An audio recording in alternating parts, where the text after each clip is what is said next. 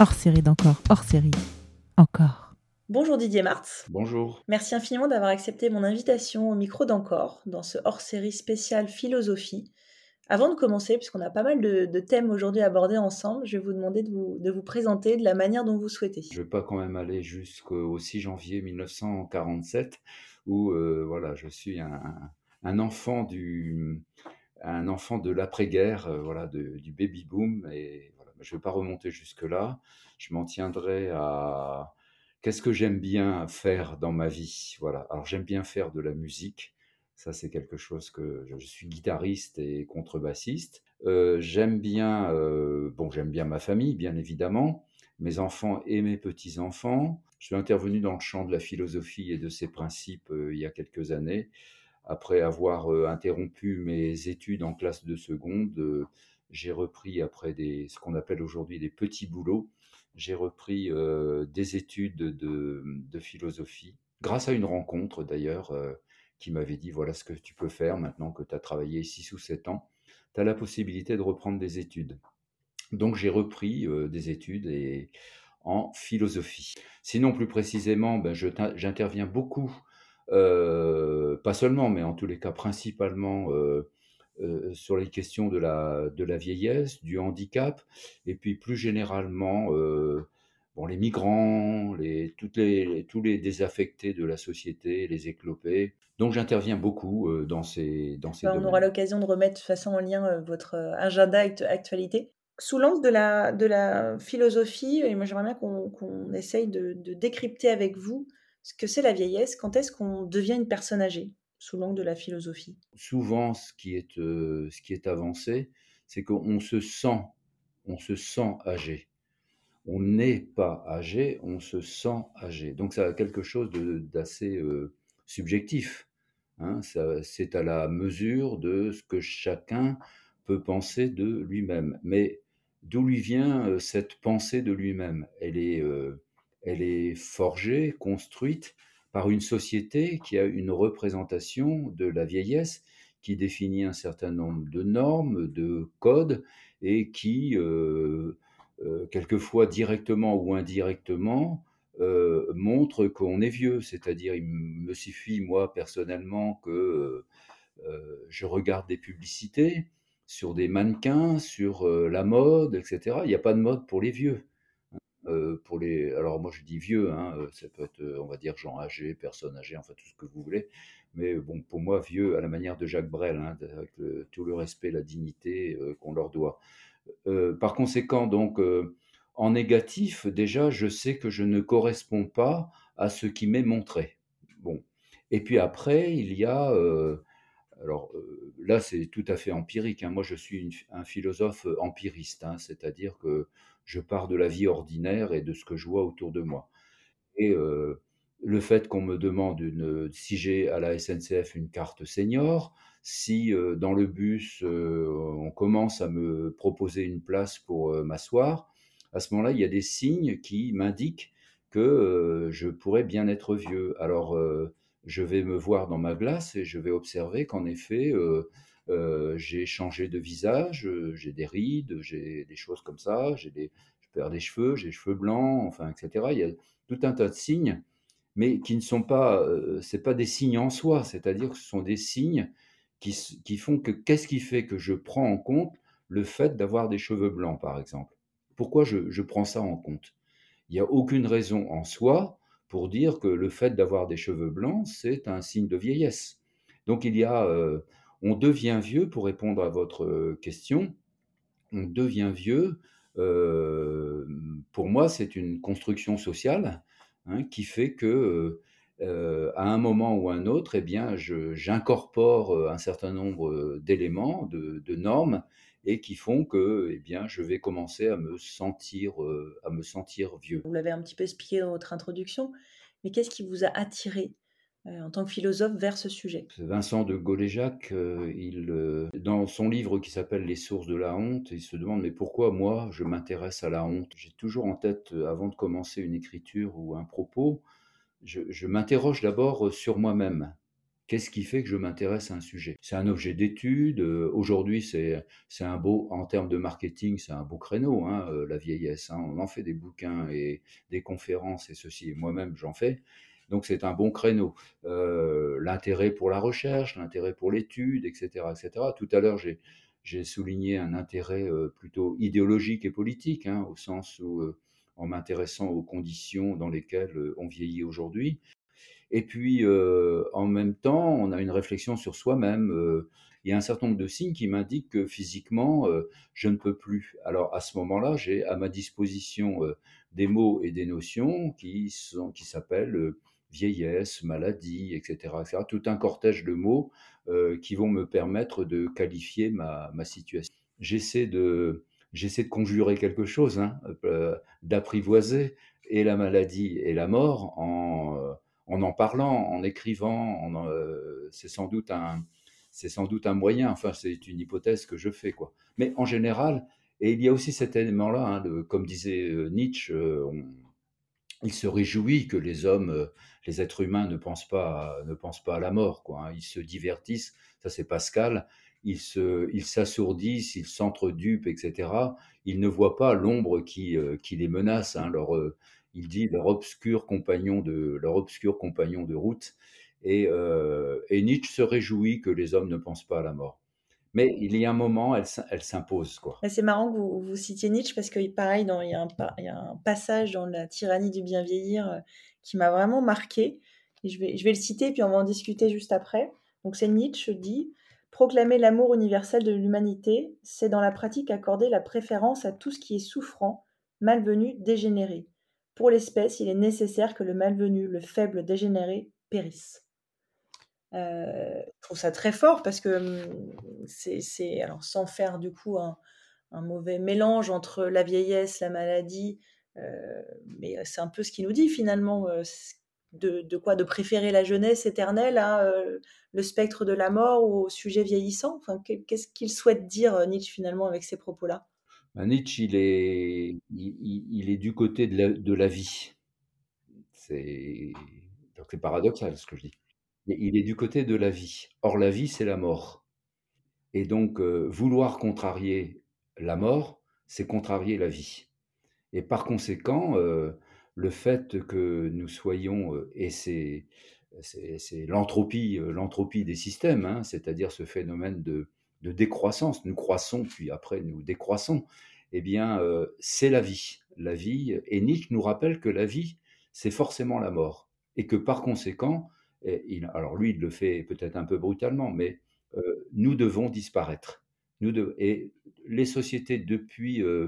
alors, si les temps ont, une nuit, euh, puisqu'on dit la nuit des temps, mais euh, si les temps ont eu une nuit à un moment ou à un autre, eh bien, euh, il, est, enfin, pour ce qu'on en sait avec les, documents, les références que nous pouvons avoir, eh bien, les, les- les sociétés ont le souci de faire disparaître. Alors, ça commence par l'inutilité, hein, chez les Esquimaux ou ailleurs, ou la balade de, j'arrivais jamais à dire le titre de ce film-là, où on va dans la montagne mourir, hein, euh, et que par conséquent, euh, les sociétés euh, se débarrassent de ce qui, se, de ce qui est dégénéré. hein. Et donc, d'une certaine manière, de vouloir l'empêcher, comme c'est la tendance un peu aujourd'hui, vouloir l'empêcher, c'est d'une certaine manière aller contre la vie. Et, donc, ça devient chez Nietzsche une force, une force réactive. Or, chez Nietzsche, il ne faut pas l'écarter, il faut vivre avec. Mais enfin, il est comme il est généalogiste, c'est-à-dire il va chercher un petit peu, ça c'est être philosophe à mon avis, il va, il va chercher qu'est-ce qui est au cœur de ce que nous avançons, de ce que nous disons. Et là, il contrarie, euh, au XIXe siècle, il contrarie une idée contemporaine, à savoir qu'est-ce que veut dire cette, cette persistance à ne pas vouloir, euh, à ne pas vouloir mourir. Avec une donnée euh, complémentaire, c'est qu'aujourd'hui, nous sommes placés dans la situation de pouvoir euh, choisir comment nous allons, nous allons mourir. Euh, Ça, c'est un sujet. bah, ouvrons-le maintenant parce que c'est au cœur de ce hors-série que je voulais aussi aborder avec vous, ce choix de la mort. Vous disiez aussi en préambule que vous, vous participez à des conférences, à des ateliers sur ce sujet-là. Euh, c'est quoi aujourd'hui le choix de mourir? Et en France, j'ai envie de dire? Bah, ça nous met bien dans l'embarras. C'est-à-dire que cet embarras-là, on le connaît depuis quelques décennies, c'est-à-dire à partir de la de la contraception, de l'avortement, de l'IVG, PMA, GPA, et cetera. Tous ces éléments-là, dont on dit effectivement qu'ils sont une amélioration de la condition humaine, je, je mettrais quand même un bémol ou un double bémol, mes références musicales donc, euh, un double bémol, à savoir, je citerai un, sage chinois, j'aime beaucoup la pensée chinoise, euh, parce qu'elle elle bouscule un peu nos, façons de penser, nous, à, l'occidental. Euh, Lao Tse dit que quand on invente le bateau, on invente le naufrage. Alors virtuellement. Alors pas pour le Titanic, hein, bien sûr, mais euh, on invente, c'est-à-dire que dans tout processus, il y a quelque chose qui est virtuellement euh, absent, enfin caché, mais qui, à un moment ou un autre, peut ressurgir. Et donc, c'est des idées que Hannah Arendt ou Foucault a repris, à savoir que, en même temps qu'on se libère, on peut s'assujettir. Il y a un double processus. Alors, il n'est pas toujours vérifié, mais en tous les cas, je trouve que c'est très intéressant pour la pensée de penser en ces termes-là que euh, effectivement se libérer, c'est aussi la possibilité de s'assujettir. Et donc, euh, nous avons eu ce processus hein, qui se poursuit, et, donc euh, contraception, PMA, GPA, etc. Enfin, tout ce contrôle, nous sommes entrés effectivement. Descartes disait se rendre comme maître et possesseur de la nature. Et lui, il allait loin quand même, hein, mais il est un précurseur d'une certaine manière. C'est-à-dire que il n'y a pas pour Descartes, il n'y a aucune raison que nous ne puissions pas contrôler les naissances et il n'y a aucune raison que nous ne puissions pas contrôler la mort. Et par conséquent, nous sommes dans un processus qui nous met bien dans l'embarras parce qu'on voit bien qu'à chaque fois, c'est des débats infinis. Hein, c'est euh, euh, est-ce que je peux, euh, est-ce que l'euthanasie, l'aide active à mourir, le suicide, le suicide assisté, et puis alors même sur l'IVG, sur la contraception, etc. On a toujours des débats. Donc il y a un paradoxe, c'est ce qu'on nous annonce comme euh, une nouvelle liberté pour les individus, c'est en même temps une contrariété. C'est en même temps une contrariété, c'est-à-dire que ça nous place dans l'embarras. C'est-à-dire qu'à la limite, euh, j'aurais pu dire, ben, laissez-moi tranquille et puis euh, laissez-moi aller comme je veux. Non, aujourd'hui, on a ce phénomène. Alors, après, on verra selon les points de vue. Les uns diront, ben oui, c'est bien, c'est un jugement de valeur positif. Mais d'autres euh, s'inquiéteront. Et la preuve, c'est qu'aujourd'hui, on n'arrête pas de faire des conférences, des lois, des débats, etc. sur mais qu'est-ce qu'on peut faire aujourd'hui pour mourir, quoi. Hein. Et euh, euh, on aurait peut-être envie quelquefois d'être qu'on nous laisse un peu tranquille, quoi. Mais alors justement, il y a, un embarras et c'est vrai que c'est un sujet qui revient. C'est quelque chose qui, un peu une ritournelle, le, sujet de l'euthanasie. On a nos voisins européens qui avancent sur les sujets en promulguant des lois. Qu'est-ce qui fait qu'en France, parce que moi ça m'interroge, d'un côté on a tous peur de vieillir, c'est quelque chose qui revient, euh, voilà, on a, on a peur de vieillir, les jeunes ont peur de vieillir, ont peur de vieillir, les vieux n'aiment pas, pas, dire qu'ils vieillissent, euh, ce sont parfois eux qui, ont, qui font preuve de beaucoup d'agisme pour le coup. Et d'un autre côté, le choix d'une mort qui pourrait se décider à un âge où on se dit bon bah je veux pas je veux pas vivre vieux, donc je décide d'une mort peut-être plus jeune, ça pose problème. Bon, je pense que là, pour le coup, on est vraiment angoissé maintenant hein, par rapport à la mort. Là, ce que vous décrivez, là, c'est des individus en train de se débattre dans une eau marécageuse et qui essaient de s'en sortir, comme le baron de Munchausen, de, s'en sortir en se tirant par les cheveux. Quoi. Et je pense qu'on est dans ce... Voilà, c'est un alors, bien sûr, on est obligé de faire avec, puisque c'est euh, le climat de notre société, mais euh, il y a quand même quelque chose d'ahurissant hein, de voir euh, en, entre d'un côté euh, cette, idée fantasmatique que nous pourrions, vieillir jeunes, et euh, avec, euh, alors on pourrait basculer du côté du transhumanisme, etc., etc. Mais euh, ce qui a fait jusqu'à présent euh, notre condition humaine, c'était effectivement la mortalité, c'est-à-dire la, finitude. Et on, vou on, voudrait en finir avec, on voudrait en finir avec ça.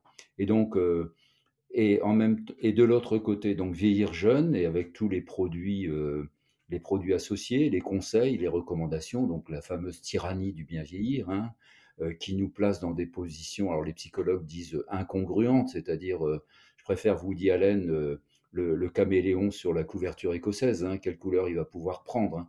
Et à ce moment-là, on est dans cette dans une tension, ça met les, les individus en position incongruente, c'est-à-dire qu'ils ne, ils sont dans une situation et, ils doivent, euh, d'une certaine manière, euh, essayer de correspondre à un idéal qu'ils n'atteindront jamais.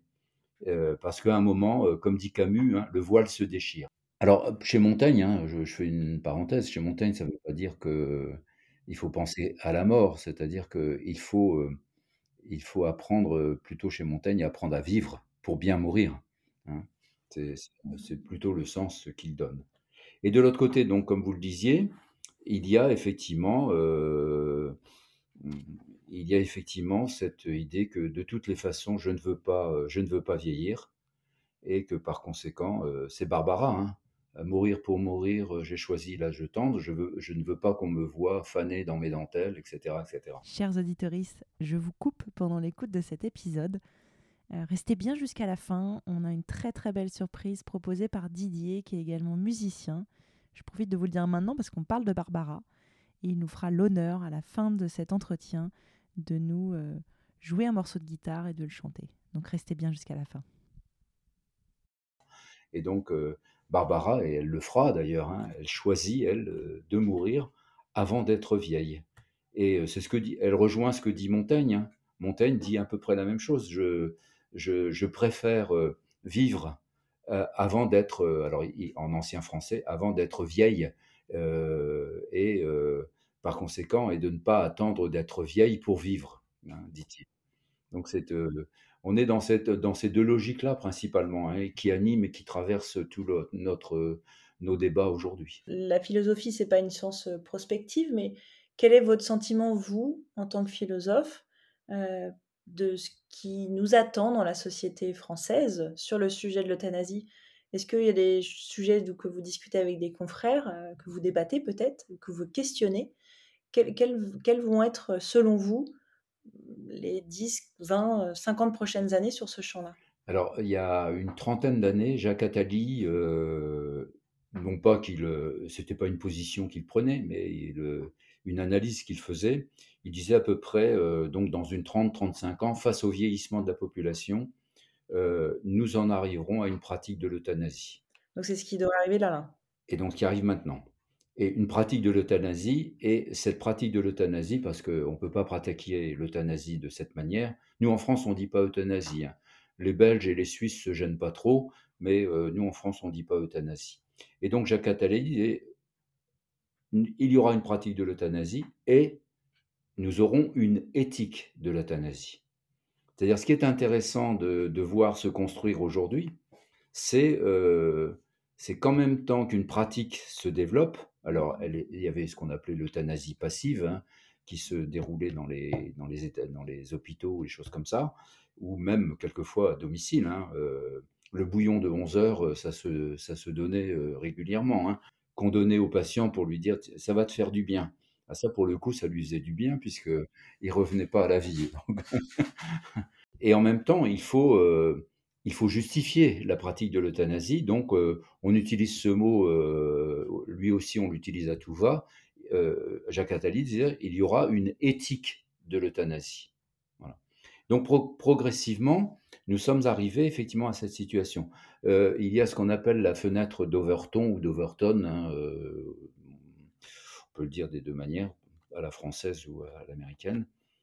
La fenêtre d'Overton, c'est de voir comment des choses qui étaient absolument inacceptables à un moment vont devenir acceptables à un autre. Par exemple, euh, l'idée qu'on pourrait euh, euh, ne plus soigner quelqu'un parce que la vocation du médecin, c'était en effet de, soigner et de guérir, à l'idée que maintenant, euh, il ne faut plus s'acharner, c'est plus euh, d'obstination euh, déraisonnable, jusqu'à maintenant l'acceptation aujourd'hui qu'on pourrait aider, c'est l'euphémisme, je trouve, à euthanasie, l'aide active à mourir. Donc la, fenêtre, la fenêtre est ouverte là maintenant pour que, comme disait Jacques Attali, nous ayons, je pense, moi, d'ici quelque temps, une, une, au moins déjà une dépénalisation de l'euthanasie, voire à ensuite une légalisation dans des, dans des formes comme on trouve à l'étranger, hein, dans des formes acceptables éthiquement. La question aussi maintenant cruciale, si on élargit le, spectre, c'est que on l'a vu à propos du Covid. Alors excusez-moi, on est un peu brutal, mais on se débarrasse des vieux plutôt que des jeunes. Et la question qui se pose à nous aujourd'hui avec la crise climatique, la crise sociale, les crises sanitaires qui ne vont pas manquer de survenir, c'est qu'est-ce qui va en être de cette population de gens dont une, une certaine idéologie dit qu'elle est inutile, elle, elle, ne sert à rien, etc. Donc il y a, moi, mon inquiétude, qui est peut-être, qui est philosophique peut-être, mais elle est aussi, elle est aussi, c'est aussi une préoccupation, c'est-à-dire peut-être pour moi-même en même temps. mais non, mais bon, quand je pense à moi-même, je pense aux autres en fait. Hein. Et il y a des voix, hein, on entend des voix qui disent que Comte Sponville, qui est un philosophe, dit ben, il faut préférer au Covid, il dit pendant la, crise du Covid, il dit il faut préférer un jeune à un vieux. le, le directeur de la de l'agence nationale de santé, Martin Hirsch, dit dit aux soignants si vous êtes confronté à un problème, vous faites le rationnel. Qu'est-ce que c'est que faire le rationnel? C'est la pensée logique et calculante qui dit, ben, quand il y a une personne qui, à qui il reste 40 ou 50 ans à vivre et une autre 10 ans, eh bien, vous faites le rationnel. Donc, c'est notre façon de dire, euh, ben, on, va faire un choix en faveur de plutôt que. Et donc, il y a quelque chose là qui est, alors, qui est dur à entendre, hein, euh, moralement, éthiquement. Euh, heureusement d'ailleurs qu'on a des forces morales et éthiques qui mettent des garde-fous, hein, parce que sinon, le risque, ce serait qu'on bah, on ferait un peu ce qu'on veut. Quoi, hein. heureusement, dans ces rapports de force entre les différentes euh, points de vue, manières de penser, il y a quand même des forces aujourd'hui qui sont quand même sensibles à la situation des personnes âgées, handicapées, pour ne parler que d'elles. C'est euh, Attali qui disait euh, qu'il y aura une pratique de l'euthanasie et une éthique. Aujourd'hui, qui est autour de la table sur ce sujet en France? Est-ce qu'il y a un comité? Euh, si oui, il est composé de qui? Alors le comité, il est, j'ai pas la composition exacte, mais il y a des philosophes dedans, des sociologues, euh, anthropologues, médecins. Euh, voilà, c'est un comité, il me semble assez représentatif du monde intellectuel aujourd'hui. Je ne sais pas s'il y a des poètes dedans. Je crois que la poésie, elle parle beaucoup mieux des choses que n'importe quel discours rationnel. Aujourd'hui, on dit fin de vie. Autrefois, vous imaginez le soir de la vie, le crépuscule, euh, la chandelle qui s'éteint. On avait des jolis mots pour parler de, pour parler de la, ce qu'on appelle aujourd'hui la fin de vie. Les gens fatigués aujourd'hui disent aussi FDV. Voilà, on aime bien les, acronymes. Donc, euh, le Comité national d'éthique, il est, et je, crois, d'une, enfin, je suis pas seul à le dire, hein, c'est que euh, l'éthique et ses, différents comités sont à la remorque.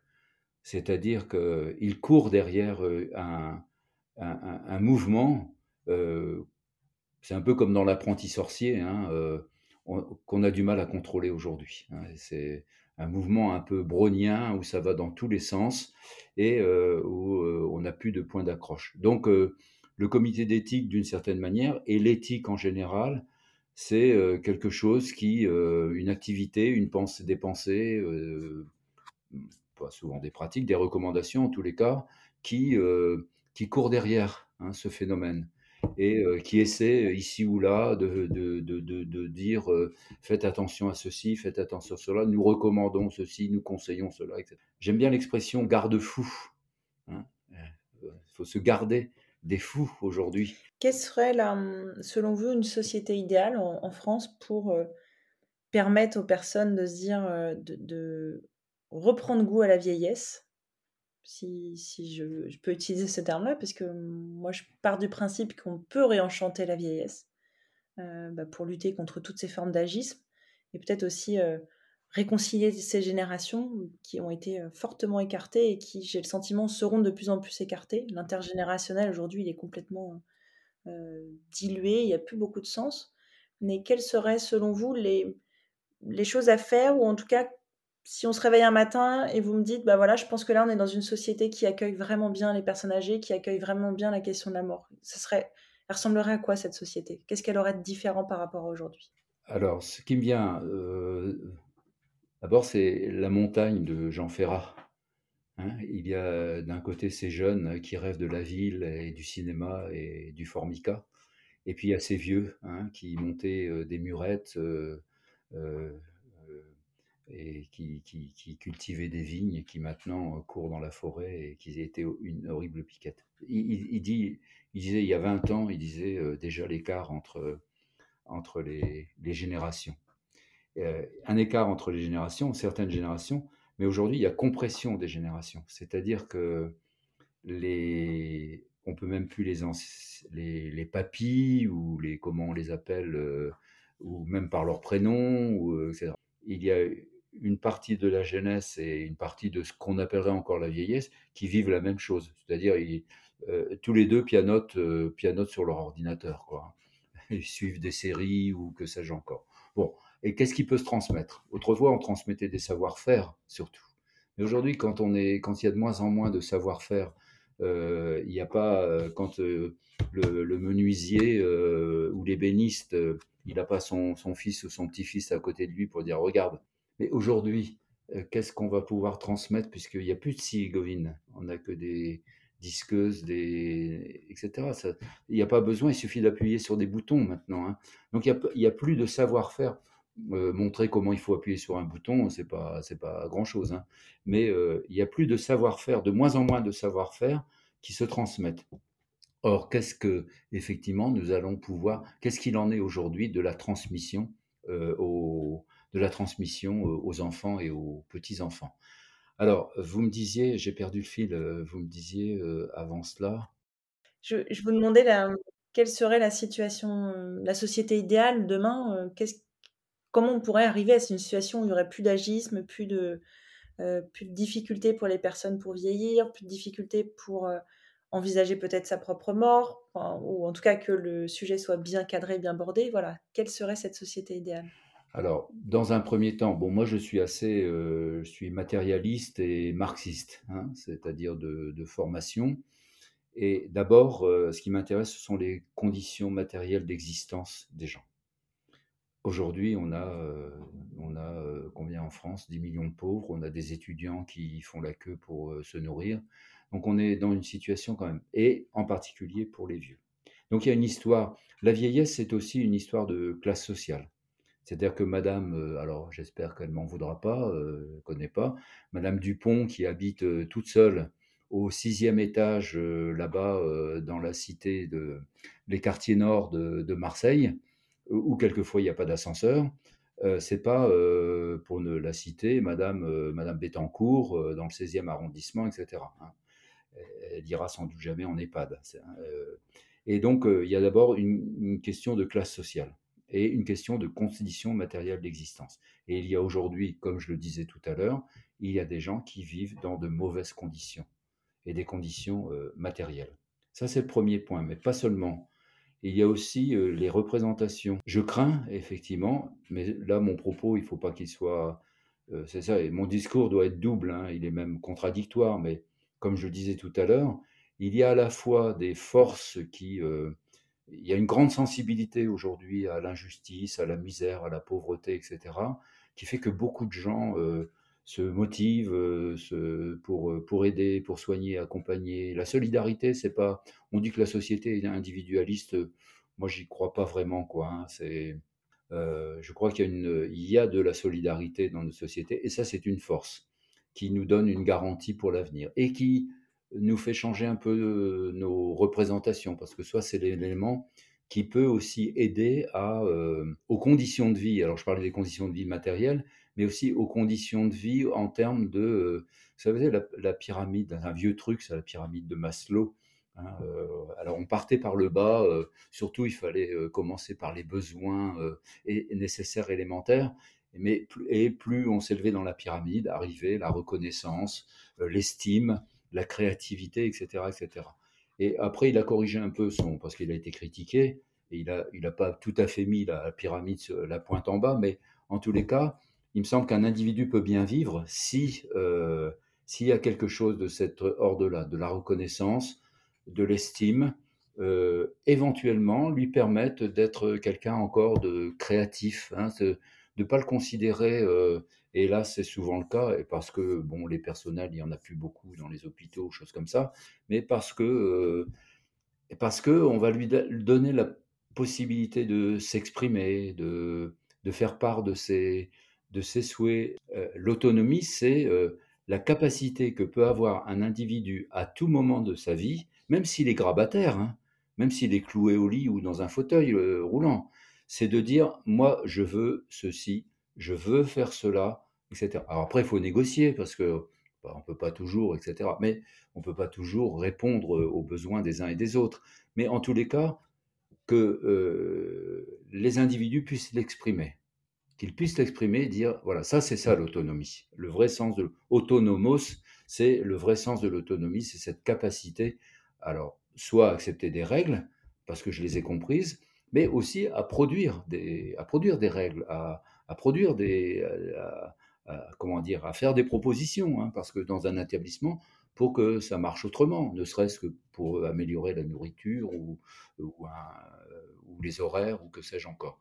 Donc, euh, euh, alors je ne sais pas si c'est un idéal, mais en tous les cas, les conditions matérielles d'existence me paraissent un élément déterminant, mais quelquefois, euh, c'est pas parce que je suis dans un bel appartement que je ne suis pas dans la solitude hein, euh, et dans la désespérance. Donc, euh, il suffit pas d'avoir des bonnes conditions matérielles. Il me semble qu'elles sont nécessaires, mais elles ne sont pas suffisantes. C'est pour ça que j'ajoute la reconnaissance, euh, euh, l'autonomie, l'autonomie effective, comme je viens de la définir, des individus, etc., etc. Donc, c'est possible, selon vous, de réenchanter la vieillesse? Oui, on peut réenchanter la vieillesse. bon, il y a peut-être d'autres choses à dire par rapport à ce que j'ai dit sur les, conditions, mais je crois qu'on peut, peut faire des vieillesses.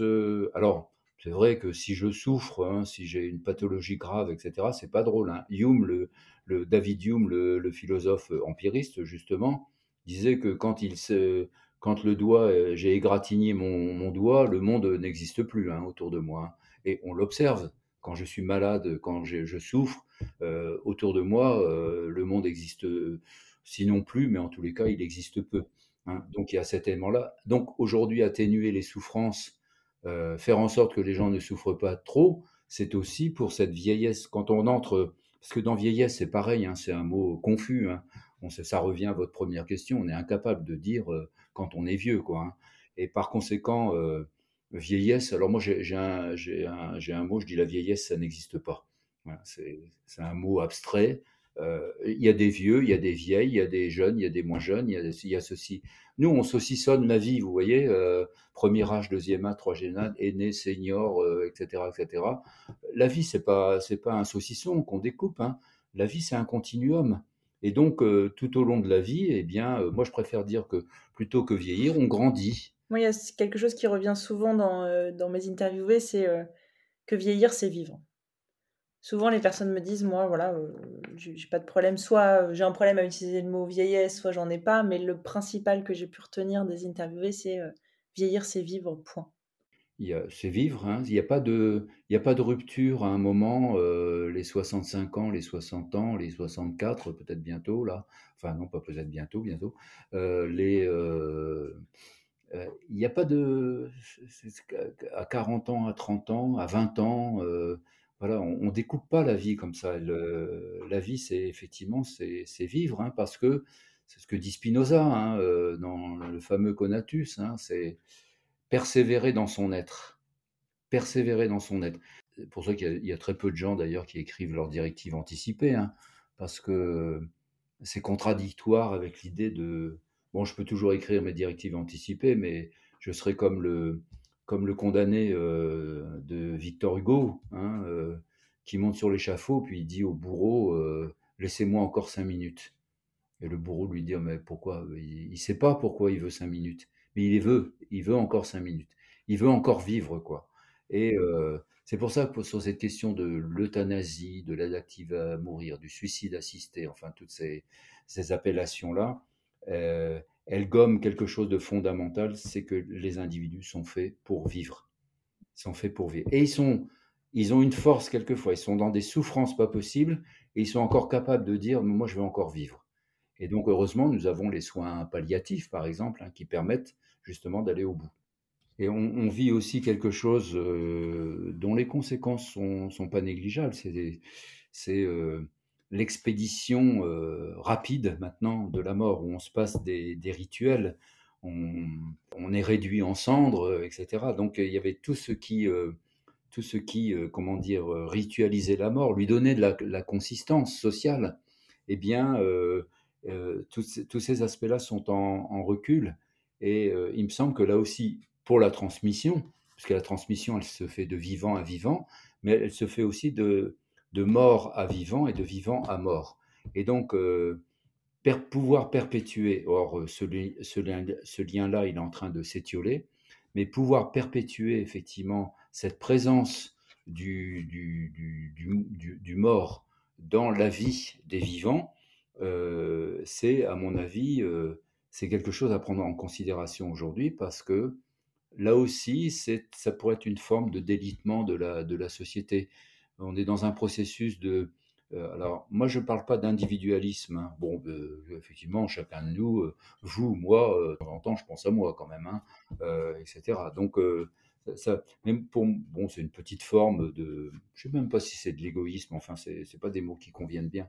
Mais en tous les cas, il y a un processus d'individuation des individus, c'est-à-dire un processus de, séparation euh, des individus entre eux, contre euh, des, formes de, regroupement, de collectifs, mais on est dans cette situation aujourd'hui qui, euh, alors on dit c'est de l'individualisme, à mon avis non, c'est pas de l'individualisme, c'est un processus d'individuation qu'avait déjà Norbert Elias avait déjà pointé hein, ce phénomène, hein, et puis Louis Dumont un processus d'individuation qui sépare les individus entre eux. Et donc on le voit bien même à travers les objets euh, technologiques. Hein, euh, entre une cabine téléphonique et un téléphone mobile, eh bien, euh, c'est deux univers. Il y en a un, c'est ça crée du collectif, et l'autre, l'autre, eh bien, ça sépare. Alors on dit, bah non, je peux, je peux appeler à l'autre bout du monde, etc. Oui, certes, mais c'est pas la même chose, c'est pas le même collectif. Hein, il, y a des, il y a des collectifs. J'aime bien, il y, a, il y a un titre de standard de jazz c'est Alone Together, tout seul ensemble. Et ça, c'est la, ça, c'est un supermarché où on est tout seul ensemble. Et ça, c'est des faux collectifs. Par contre, il y a des vrais collectifs hein, qui se construisent régulièrement euh, euh, par différentes, euh, sous différentes formes. Mais il me semble que voilà, il y a une, il y a une, prudence à avoir sur la disparition de tout ce qui, alors on va dire, oh ouais, bon, la Toussaint, euh, les tombes et tout ça, bon, ça fait un peu vieillot, mais quand même, il faut euh, mesurer euh, ce que ça peut provoquer dans, dans, dans des, les effets que ça peut produire, produire sur des collectifs qui tiennent beaucoup à ça. Hein, mais ça peut être simplement des formules de politesse. Hein. C'est, c'est bientôt le mot de la fin, Didier. Je vais vous demander, comme à tous mes invités, de, de me dire ce que vous mettriez derrière le mot encore.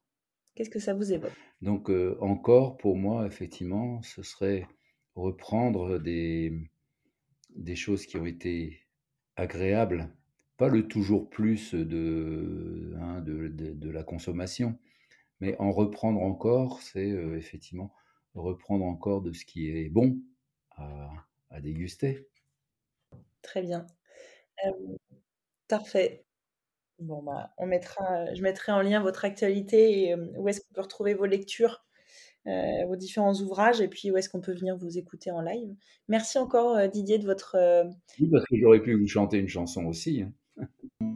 J'aime mieux m'en aller du temps que je suis belle, qu'on ne me voit jamais, fanée sous ma dentelle, fanée sous ma dentelle.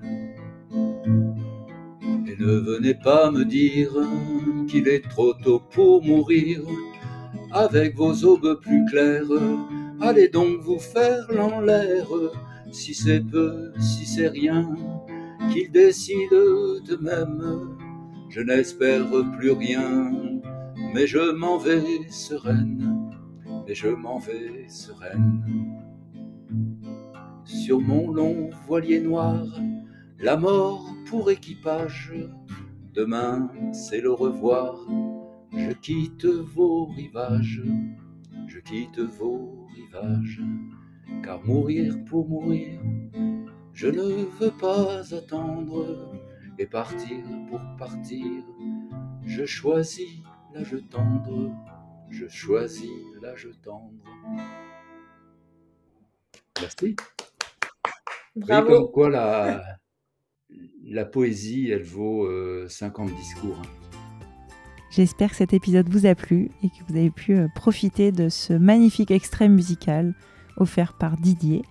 Je vous invite également à suivre le podcast sur euh, vos plateformes d'écoute préférées, également sur la page Instagram pour ne louper aucun épisode. À bientôt Hors série d'encore, hors série, encore.